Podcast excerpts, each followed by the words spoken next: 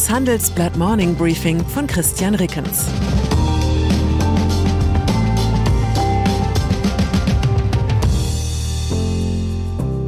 Guten Morgen allerseits.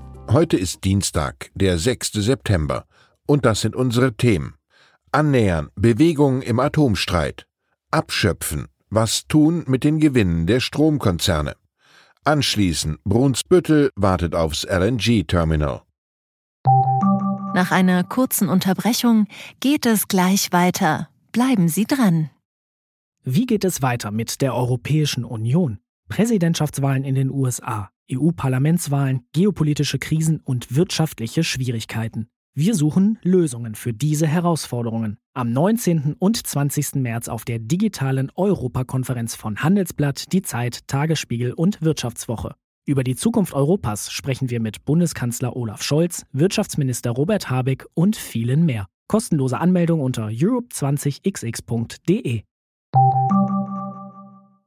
Atomkraft.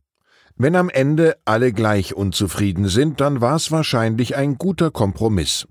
Diese politische Weisheit gilt womöglich auch für einen Vorschlag von Wirtschaftsminister Robert Habeck. Er will zwei der drei noch laufenden deutschen Atomkraftwerke in die sogenannte Notfallreserve überführen. Das heißt, die Laufzeit wird dann nicht automatisch über das Jahresende hinaus verlängert, aber die Kraftwerke könnten wieder in Betrieb gehen, falls im kommenden Winter der Strom knapp wird.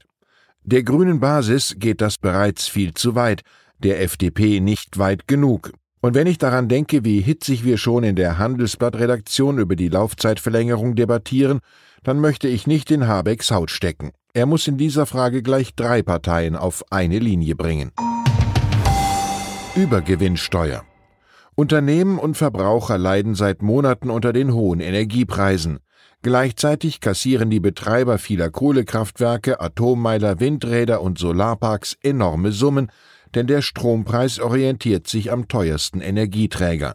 Weil durch die Gasknappheit der Strom aus Gaskraftwerken immer teurer wurde, stieg auch der Preis für Strom aus anderen Kraftwerken, allerdings steigen für diese die Kosten nicht in gleichem Maße.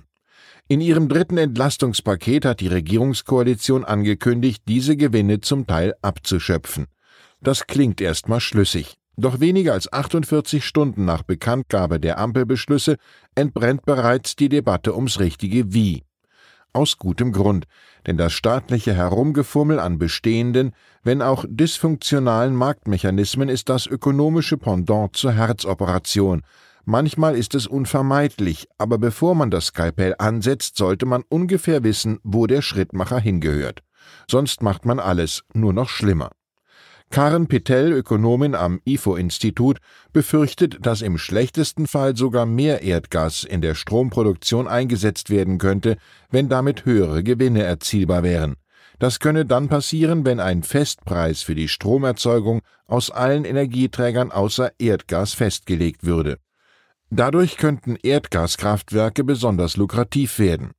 Nach der vermurksten Gasumlage wäre es bereits das zweite Mal innerhalb kurzer Zeit, dass ein staatlicher Eingriff in den Energiemarkt daneben geht. Flüssiggasterminals. Und noch einmal zum Thema Energie. Eines der ehrgeizigsten Projekte von Wirtschaftsminister Habeck sind die schwimmenden Flüssiggasterminals, die noch in diesem Herbst an der deutschen Küste verteut werden sollen. Sie sollen möglich machen, dass flüssiges Erdgas per Tanker direkt nach Deutschland gelangen kann ohne Umweg über ausländische Terminals. Doch auch schwimmende Terminals müssen genehmigt und ans bestehende Gasleitungsnetz angeschlossen werden. Wie gelingt so etwas in einem Land, in dem sich selbst die Betriebserlaubnis für eine fertig installierte Solaranlage ein Jahr hinziehen kann? Annika Keilen war vor Ort und beantwortet diese Frage am Beispiel der Hafenstadt Brunsbüttel. Schweden in der Fantasie vieler Deutscher links der Mitte ist Schweden so etwas wie der ewige politische Sehnsuchtsort, ein sozialdemokratischer Fürsorgestaat, der sich um alles und jeden kümmert, ein Land, in dem die Kinder allabendlich Astrid Lindgren vorgelesen bekommen und in dem jeder weiß, wie viel sein Nachbar verdient, schließlich gibt es kein Steuergeheimnis. Doch das Bild vom nordischen Bullabü-Idyll bekommt Risse. Schon bald könnten die rechtsextremen Schwedendemokraten Teil der Regierung werden. Die sozialdemokratische Ministerpräsidentin Magdalena Andersson muss hingegen am 11. September um ihre Wiederwahl bangen. Die mehr als 100 Jahre währende Dominanz der Sozialdemokraten wäre dann Geschichte. Vor zwölf Jahren sind die Schwedendemokraten in den schwedischen Reichstag eingezogen. Nun haben sowohl die Konservativen als auch die Christdemokraten signalisiert, dass sie sich eine Regierung unter Beteiligung der Rechtsextremen vorstellen können. Bislang hatten alle bürgerlichen Parteien die aus der Neonazi-Szene entstandenen Schwedendemokraten auf Distanz gehalten. In den Umfragen kommen die Schwedendemokraten aktuell auf 20 Prozent. Sie liegen damit auf dem zweiten Platz hinter den regierenden Sozialdemokraten, die in Umfragen 29,5 Prozent holen. Eine Ursache für das Erstarken der Rechten die eskalierende Bandenkriminalität mit bereits 46 Todesopfern im laufenden Jahr. Und dann ist da noch Heinrich von Pira. Wie Millionen von deutschen Senioren kann sich auch der nicht unbedingt von Altersarmut bedrohte ehemalige Vorstandschef der Siemens AG über eine Rentensonderzahlung von 300 Euro aus dem Entlastungspaket der Ampel freuen. Auf dem Summercamp der Handelsblatt Media Group hatte ich gestern Gelegenheit, von Pira zu fragen, was er mit dem unerwarteten Reichtum anfängt.